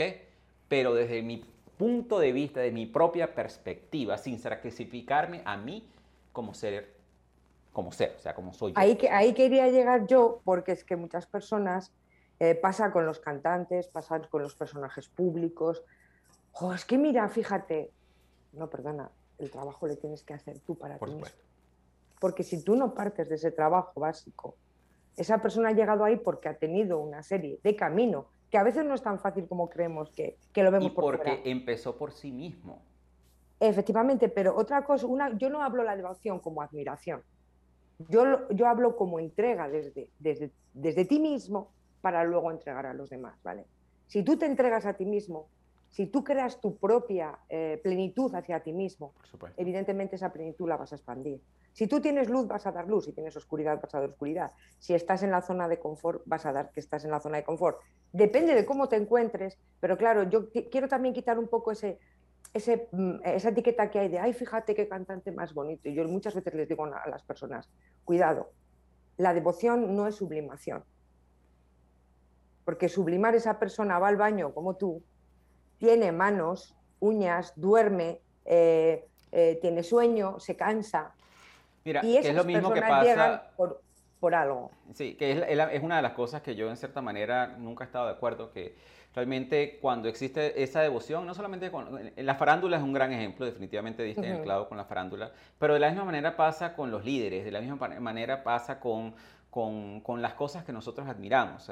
¿cuántas, veces nosotros vemos en las noticias que porque una persona hace 10 años, qué sé yo, fumó marihuana o, o se o, o, en ese momento de su vida robó algo de una tienda, entonces ya, la, como quien dice, ya esa persona se cayó ese pedestal porque cometió ese error? O sea, esa persona que llegó a un cierto nivel de liderazgo, obviamente fue humano, es humano y tiene un proceso de crecimiento. Y que definitivamente yo digo a las personas, independientemente de ustedes me ven aquí compartiendo con ustedes todos estos conocimientos, no quiere decir que a veces yo no me sienta triste, de que a veces yo no me sienta mal, que a veces yo no tenga que, que, que, de verdad revisar mi economía y que yo no tenga retos en la vida. Lo que pasa es que a diferencia, yo como he, pasado por esas cosas, ya las veo de otra forma diferente y que a una depresión que a lo mejor a una persona regular le puede durar una semana, a mí me dura dos horas o me dura una hora dependiendo de qué tan grande sea. Y ya yo me saco de ese estado porque sé que no voy a conseguir absolutamente nada. Pero eso no quiere decir que yo o las personas que están en el mundo del desarrollo personal o las personas que están en la política o en la farándula no son seres humanos que también se equivocan, que cometen errores. Y esa admiración, esa devoción por esas personas que tú piensas que son dioses, que no, no cometen errores y que ni siquiera van al baño, y en el momento en que lo hacen se cae la decepción, yo nunca he estado de acuerdo con eso. Entonces, por eso es, muy importante. Es eso la, la, diferencia que yo te quería hacer, devoción no es sublimación. Correcto. es, partimos de la base que para el proyecto que tú has creado de 28 días, como para que yo pueda hacer una calificación o lo que sea, eso vamos a ver, yo siempre digo, yo te transmito, pero el trabajo yo no puedo ni masticar ni digerir por ti, masticar y digerir lo tienes que hacer tú por ti mismo. Totalmente. Y la segunda pregunta que tengo, y con esta ya acabo, Alfredo, es porque estamos en un momento, que es lo que decíamos, ¿no? La pandemia, eh, las personas somos seres sociales, necesitamos comunicarnos, necesitamos compartir con los demás. Entonces estamos en un momento en eh, que hay un cambio de conciencia y que hay un cambio de conciencia global, no solo a determinados países, nos toca a todo el mundo, a unos más, a otros menos. Evidentemente yo soy de la opinión y de la experiencia que cada país mm, tiene un karma, evidentemente, cada continente tiene un karma, por, generado de, vidas o, de vidas anteriores o pasadas, por toda la trayectoria que lleva y generado por lo que cada uno toma las decisiones globales en este momento. Entonces yo veo que eh, lo que se está eh, vibrando en este momento es mirar hacia adentro, ¿de acuerdo? Y eh, lo que veo exteriormente e interiormente, o sea, yo puedo mirar para mí misma interiormente, de hecho lo hago, ¿no? Y creo que Milagros o Wilfredo también lo pueden hacer y muchas de las personas que nos están escuchando. Pero yo lo que veo es que la gente ahora, como el tema está globalizado, eh, estamos en una pandemia, no es agradable y tal y cual, es muy, muy fácil echar la culpa al otro, ¿vale? Y lo que se está proyectando ahora es el otro te está haciendo de espejo. Entonces, yo la pregunta que te haría es, para estas personas que en este momento se quedan, por decirlo entre comillas, ¿no? En esos estados vibracionales de conciencia como muy mentales o muy terrenales, ¿vale? Ya sea por emigración, ya sea por lo que decías tú, porque le va mal económicamente, ya sea porque ha perdido el trabajo. Muchas personas, evidentemente, han, perdido el trabajo. A esas personas que están en el estado SX, que están como muy en el límite, que son muy mentales, pero que todavía no, han comenzado a despertar el sentimiento, la vibración del corazón y al mismo tiempo el equilibrio, para decir qué es lo que quiero atraer a mí, qué es lo que quiero generar. ¿Qué les aconsejarías tú para motivarles en este cambio nuevo de vibración o positividad o cambio de esta nueva era? Mira, como tú dices, definitivamente esto de, la pandemia nos llevó a nosotros, a, primero yo diría dos cosas, definitivamente mirar hacia adentro, mirar nuestro entorno, mirar de, sentar como una base y decir, ya va un momentico, yo estoy aquí en este momento hay muchas cosas en las cuales, que es la segunda parte que yo le digo, es empezar a cuestionar. Porque ¿qué pasa? Con todo esto que ha sucedido a nivel mundial, nos hemos dado cuenta de que realmente, bueno, yo salí de esa, de esa mentalidad hace, tiempo. Nosotros todo lo que escuchamos en las noticias, todo lo que escuchamos de las organizaciones que supuestamente están protegiendo nuestros intereses, todo lo que escuchamos del gobierno, todo lo que escuchamos de muchísimos influencers, eh, ya no lo aceptamos como una verdad como tal. Y de por sí, yo invito a todas las personas que me estén escuchando, no acepten lo que yo estoy diciendo como una verdad. Hagan sus propias investigaciones también. Cuestionen. Es una de las cosas que yo siempre le invito a las personas a hacer. Cuestionen todo lo que escuchan. Duda de ello. Duda de ello. Y haz tus propias investigaciones, que así te, a ti te dicen, tienes que hacer esto. ¿Por qué? Que hay que, ¿por qué? O sea, realmente que seamos niños otra vez y tratemos de entender el porqué de las cosas. Porque si tú te das cuenta, una de las cosas que es bien cómica nosotros ya como adultos, entonces todo lo aceptamos. Que tienes que utilizar una mascarilla por 24 horas al día. Ok. No cuestiona si realmente es la decisión correcta, si no es la decisión correcta, si, si, si de verdad va acorde con, los beneficios, los intereses de todos, si hay un interés detrás. No, no cuestionas nada de esas cosas. Entonces, definitivamente era lo que yo decía al principio y era lo que me pasaba a mí. Cuando tú, eres, cuando tú te sientes víctima de tus circunstancias, de que es el gobierno, que es la pandemia, que no tengo trabajo, que fue mi jefe, ¿ok? La única manera que tú vas a salir de ese estado, nosotros podemos hablar cinco horas acerca de respecto a esto, pero hasta que la persona no le haga clic dentro de su mente, decir, ok, yo tengo el control de cambiar mi realidad, independientemente de lo que esté pasando allá afuera, independientemente del gobierno, independientemente de la pandemia, independientemente de la vacuna o que no haya vacuna, de que si hay trabajo, que si no hay trabajo y que yo puedo empezar a crear mis propias oportunidades. ¿Ok? En ese momento es cuando yo voy a empezar a conectarme con recursos y herramientas que me permitan a mí al siguiente paso. Porque de nuevo, era lo que yo decía, nosotros no recibimos lo que nosotros queremos, nosotros recibimos lo que estamos preparados para recibir. ¿Cuántos de ustedes les ha pasado que les han dicho, te recomiendo este libro, es buenísimo? Y tú lo ves como que, ah, bueno, sí, y no lo ves. Pero de repente, en algún momento de tu vida tú dices, ¿sabes qué? Me llama, el libro me está llamando. En ese momento es que tú estás listo para el conocimiento. Efectivamente. ¿Okay? Las personas que están aquí y que nos están escuchando y las que nos van a escuchar más adelante están en este momento aquí porque están listas para este conocimiento. Si no estuvieran listas, ya se hubiesen desconectado. Esto, esto no tiene sentido para mí, esta gente está hablando puras tonterías y se desconectan porque no tiene sentido para ellos. Y está bien, es, no, no, es todavía... Es respetable. Es, respetable. Eh, y, eso está totalmente bien. Las personas van a escuchar este conocimiento y van a hacer su reto de 28 días. Hay personas que comienzan el reto de 28 días y obviamente como todo, no lo terminan. Y, está bien. A mí, yo no te voy a decir que la primera vez que yo agarré el libro de la magia lo completé, porque no fue así. Yo la segunda vez que agarré el libro de la magia dije, ahora sí lo voy a completar. Y de por sí, después de que yo hice toda la producción del reto del agradecimiento, ahorita lo estoy haciendo ya como participante. Yo mismo estoy viendo mis videos, estoy haciendo mis ejercicios de nuevo y estoy haciéndolo todo porque cuando lo estaba haciendo como productor del reto, no le puse la misma energía. Dije, no, lo quiero hacer bien y lo empecé a hacer de nuevo. Porque las personas van a recibir el conocimiento cuando estén listas para recibirlos. O sea, nosotros podemos dar todas las recomendaciones posibles, pero si no están listas para hacerlo, no lo van a hacer. No, no, en eso estoy de acuerdo contigo y, por eso hacía la, pregunta, ¿no? Para que, claro, cada uno va a, evolucionar en un momento determinado. Yo recuerdo que a mí me metían por los ojos un libro de, de Paramahansa Yogananda, biografía de un yogi, que estuvo ahí no sé cuántos años guardado en la librería y cuando fue el momento, pasados cinco años, dije, ahora es el momento de leer este libro. Lo mismo ocurre también en los hechos con la vida, ¿no? Que dices, vale, ahora es el momento, veo el clac que me hace el giro y tengo que cambiar. Lo que pasa es que, claro, también hay muchas personas que se quedan ahí. Era más que nada por eso. Pero bueno, muchas gracias. ¿eh? Doy paso a Milagros. a Milagros, sí. Pero voy a hacer una intervención corta para darle oportunidad a Alfredo que te va a hacer una pregunta y va a ser una pequeña exposición. Pero te voy a decir para ver desde qué herramientas se puede ayudar a esta persona. Se está dando el caso bastante generalizado, porcentual en Venezuela, de que muchas personas están padeciendo como de un tipo de neurosis, donde viven caminando, gritando, tú las observas dando maldiciones, este maldito gobierno, no puedo con esto, se montan en el carro y es un aceleramiento que tienen, que lo he observado en bastante gente, eh, preocupante porque eso daña todo el sistema cardiovascular, mental, etc. Quisiera entonces, para darle la oportunidad que Wilfredo también va a intervenir, cómo se, cuál es la herramienta que se puede utilizar en este caso de neurosis, no vamos a decir que colectiva, pero sí bastante cuantitativa hay bastantes personas en ese túnel que gritan, se van corriendo, se despeinan, se agarran la cabeza por el macro, la macrocrisis que hay en Venezuela. A través del agradecimiento hay alguna proyección, una compensación que se puede utilizar para esa gente. Supuesto.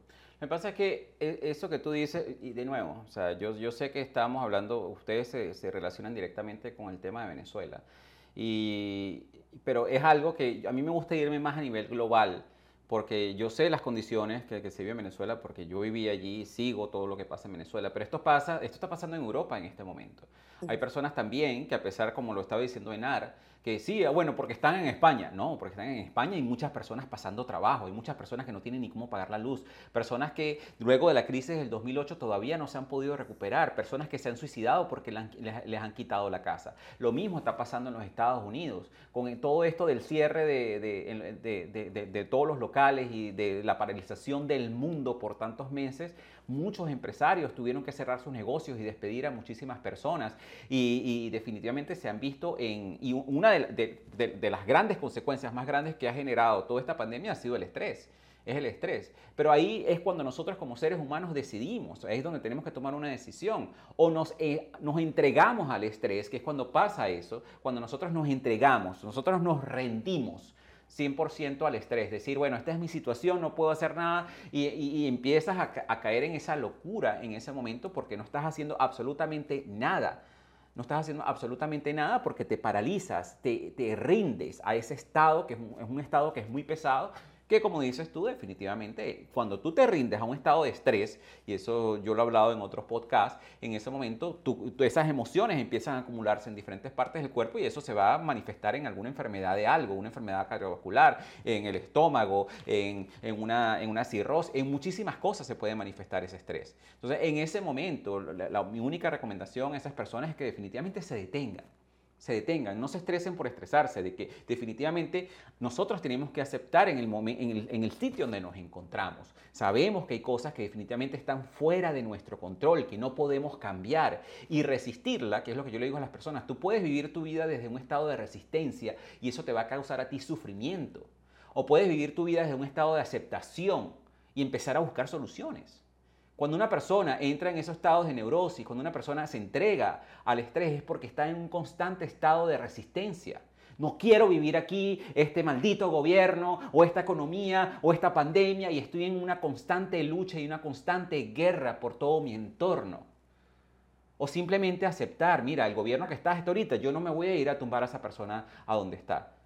Lo que puedo hacer es dejar de contribuir, contribuir con las cosas que lo mantienen a él ahí. Eso sí puedo hacer yo como ser humano, dejar de contribuir con muchísimas cosas que lo mantienen allí. ¿Ok? Pero, ajá, me encuentro en esta situación, bien sea en Europa que perdí el trabajo, en los Estados Unidos que mi negocio cerró, en Venezuela que no hay gasolina. ¿Me hago víctima de la situación y sigo en resistencia? ¿O caigo en un estado de aceptación? Ajá, esto no lo puedo cambiar, está totalmente fuera de mi control. ¿Qué puedo hacer en esas circunstancias que yo sí pueda cambiar y que yo sí pueda controlar? Por ejemplo, no tengo dinero, ¿qué puedo hacer yo para generar un nuevo ingreso? No tengo salud, ¿qué puedo hacer yo para mejorar mi salud? Mi matrimonio se está yendo por la borda, ¿qué puedo hacer yo para mejorar mi, salud? Y en ese momento, cuando tú empiezas a tomar control de tu vida, es cuando empiezan a cambiar tus circunstancias. Antes no. Mientras tú te mantengas en un estado de resistencia constante a tus circunstancias, vas a seguir. De por sí, en la ley de la atracción, una de las cosas que dice, a lo que te resistes, persistes. Es así de fácil a todo lo que tú te resistes, va a persistir. Bueno, ahora quiero hablar yo. Empezar por a nuestro porque su palabra.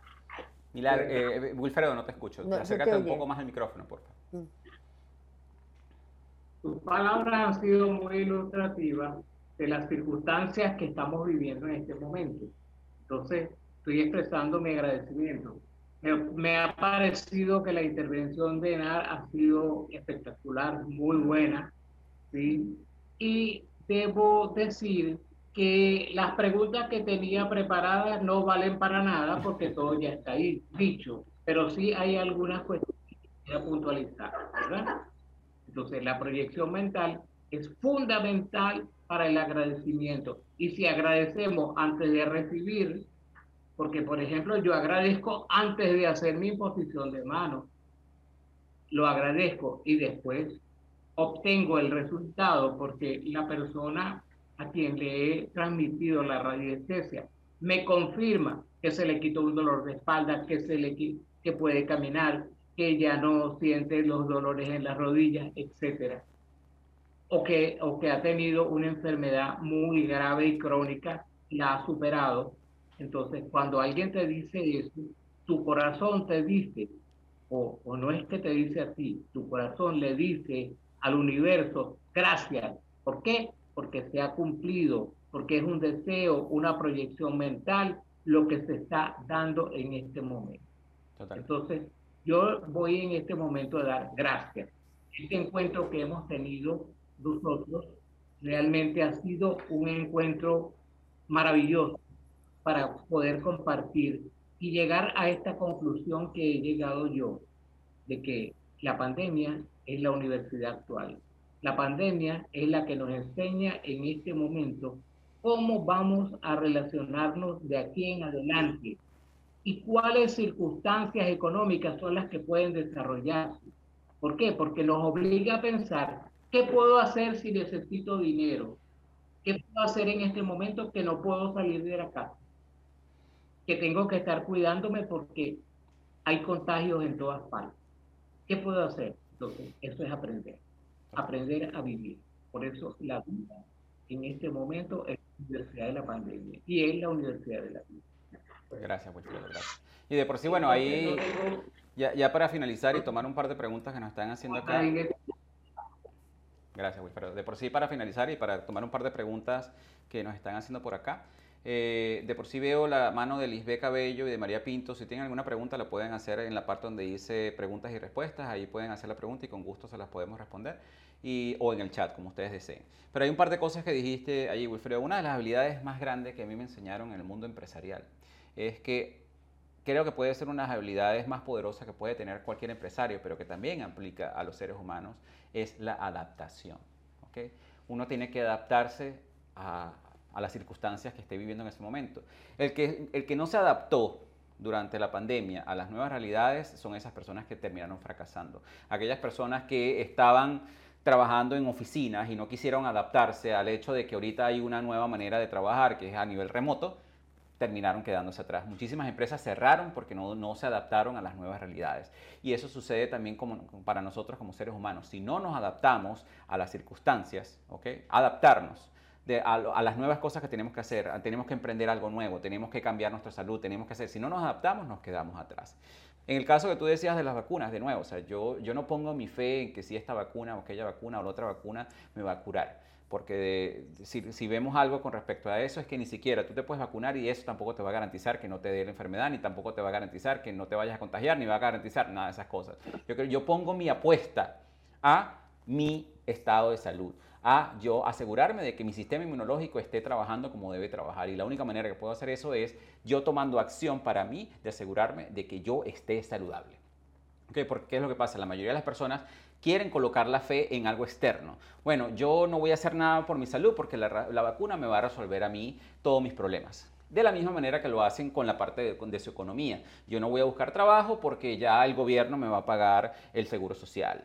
O yo no voy a hacer tal cosa porque siempre está buscando, poniendo su, vida en las manos de otros. Entonces es muy importante también hacer esa acotación. Y, lo que tú dices que también es muy importante, para muchas personas el año de pandemia fue un año perdido, para mí fue un año de muchísimo aprendizaje. Y de por sí muchísimos negocios han crecido muchísimo más durante la pandemia que antes de la pandemia. Y yo he visto más bien cómo esto ha sido una oportunidad gigante para todas esas personas que querían emprender algo y cómo han sacado esos emprendimientos adelante, cómo han empezado a agregar valor a las diferentes comunidades, cómo las personas se han ido adaptando, cómo han ido creciendo.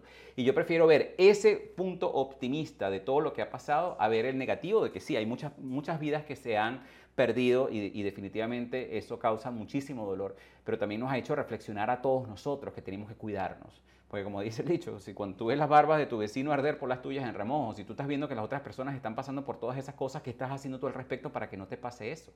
Así que es muy importante que si algo, como lo decía también Enar, es que nosotros, es, es, es en este momento en que nosotros tenemos que empezar a tomar control de nuestra vida y tenemos que dejar de ser víctimas de las circunstancias de cualquier cosa. Tenemos que dejar de ser víctimas de las circunstancias. Aquí Heidi Betancourt nos dice, Alfredo, eres magistral, humilde, directo. Heidi, de verdad que muchísimas gracias. Eh, cómo me gustaría nos enumeraras cómo empezar cuando los ánimos están bajos para accionarnos y que ocurra la magia de lo que queremos lograr. Hedy, lo primero que debemos hacer es definitivamente tomar la decisión que queremos hacer algo al respecto. En ese momento se nos empiezan a manifestar las herramientas. Si tú estás aquí es porque tú estás lista para tomar el siguiente paso. Y uno de los regalos que nosotros decidimos crear, de nuevo, era algo que yo estaba haciendo para mí, después para nuestra comunidad, y esto se ha abierto a otros niveles, es este reto de agradecimiento que comienza muy sencillo y va como quien dice... Em, se va acumulando todas las cosas que vas haciendo y tú vas a ver cómo al final de los 28 días vas a tener un estado de ánimo totalmente diferente. Eh, si hay alguien de mi equipo aquí, me gustaría que compartieran el enlace para las personas que están aquí conectadas para que puedan registrarse en, e, ese, en ese reto, que es totalmente gratuito y te toma 15 minutos, 20 minutos diarios hacer las actividades, pero te conecta a otro nivel y realmente te conecta pones la, ley de la atracción a tu favor, que es lo que yo digo a las personas. No pongas la ley de la atracción en tu contra. Tú pones la, ley de, la atracción en tu contra cuando empiezas a quejarte, como lo decía también Wilfredo. Cuando te la pasas quejándote de todo, ahí estás poniendo la ley de, la atracción en acción en tu contra. Entonces es hora de que utilices los recursos que tienes a tu mano y que puedas utilizar la ley de, la atracción como tu mejor amiga, como tu aliada, para que te ayude a manifestar y a salir de todas esas cosas que quisieras manifestar. ¿okay? Aquí eh, María Pinto nos dice cuál es el verdadero secreto de agradecer. De nuevo, yo le o, existe alguna oración. La oración, la oración en cierta manera es una manera de agradecer, pero eh, la oración en cierta manera pone, el, pone la acción en algo externo, ¿ok? Y, esto, esto se practica en todas esas cosas. Cuando tú agradeces, tú empiezas a tomar como control de eso. Y definitivamente el secreto de agradecer era, como yo lo decía al principio, es no solamente agradecer por agradecer, es, es, agradecer, es sentir el agradecimiento, sentir de verdad en cada poro de tu cuerpo que estás agradecido por eso que estás agradeciendo y definitivamente tomar acciones congruentes para que empieces a manifestar esas cosas que tú quieres manifestar. Y en el reto de 28 días nosotros te enseñamos todo eso, te enseñamos cómo tú puedes aumentar ese sentimiento de agradecimiento y además también hacemos un ejercicio en los días de preparación donde eh, te, damos un poquito de claridad en que manifiestes esos sueños, ¿ok? Eh, esas, esas cosas que tú quieras manifestar. Yo creo que aquí Esther nos dice... Hola a todos, es interesante aprender muchísimas cosas que yo las tenía en mi conocimiento, pero se plasmó a través de lo que explicaba Alfredo y Wilfredo. Y Enar, ¿cómo puedo volver a esta conferencia? Bueno, esta conferencia va a estar disponible, nosotros le vamos a mandar el enlace al equipo de Milagros para que las puedan colocar en el canal de ella y nosotros también la vamos a tener en nuestro canal y ahí se pueden compartir todos los enlaces para que los puedan tener. Aquí Janet nos compartió el enlace para todas las personas que están conectadas aquí. Ahí está el enlace. De todas maneras, a nosotros nos pueden seguir a través de la página de, de por sí en nuestro Instagram, progrevo-oficial.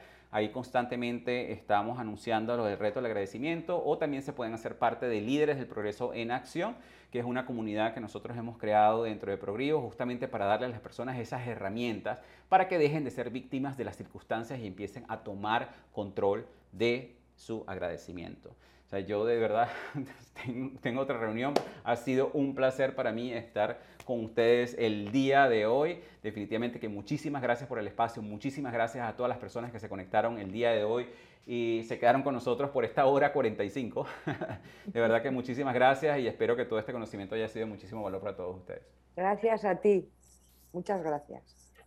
Pero quiero agradecerte la disponibilidad que tuviste para ofrecernos esta este magistral programa del agradecimiento que no solamente va a llegar a las personas que estamos en Venezuela, sino por ejemplo Italia, que Heidi Betancourt está ya, se, se vive frente al volcán Etna, etcétera, México, los amigos de Bolivia, de Argentina, Paraguay y España, porque ha sido maravilloso conocer que a través también de la compensación no son agradecer y, y, y, no solamente pedir, sino que hay compensaciones que llevan al agradecimiento. Y como tú has dicho, como también señaló Enari Wilfredo, la fe de que vamos a salir de esta universidad de la pandemia sobresalientes. Te mando un beso, un abrazo de parte de todo nuestro equipo. Que Dios te bendiga. Namaste. Amén. Muchísimas gracias. Muchísimas bendiciones a todos los que se conectaron el día de hoy. Y bueno, los espero ver en todas las otras actividades que nosotros tenemos para ustedes. Un abrazo. Les seguiremos. chao. Besos. Y así hemos llegado al final de este interesante episodio de nuestro programa Progresando Ando. Te invitamos a visitar la página web de nuestro programa en la siguiente dirección, progresandoando.progrevo.com, donde encontrarás recursos gratuitos que hemos creado para ti, para contribuir en tu crecimiento personal. De igual manera, te invitamos a compartir este episodio con todas aquellas personas que tú sientas que puedan beneficiarse con este mensaje transformador, para que juntos, a través del poder del uno, podamos elevar a todos nuestros hermanos y hermanas hispanohablantes.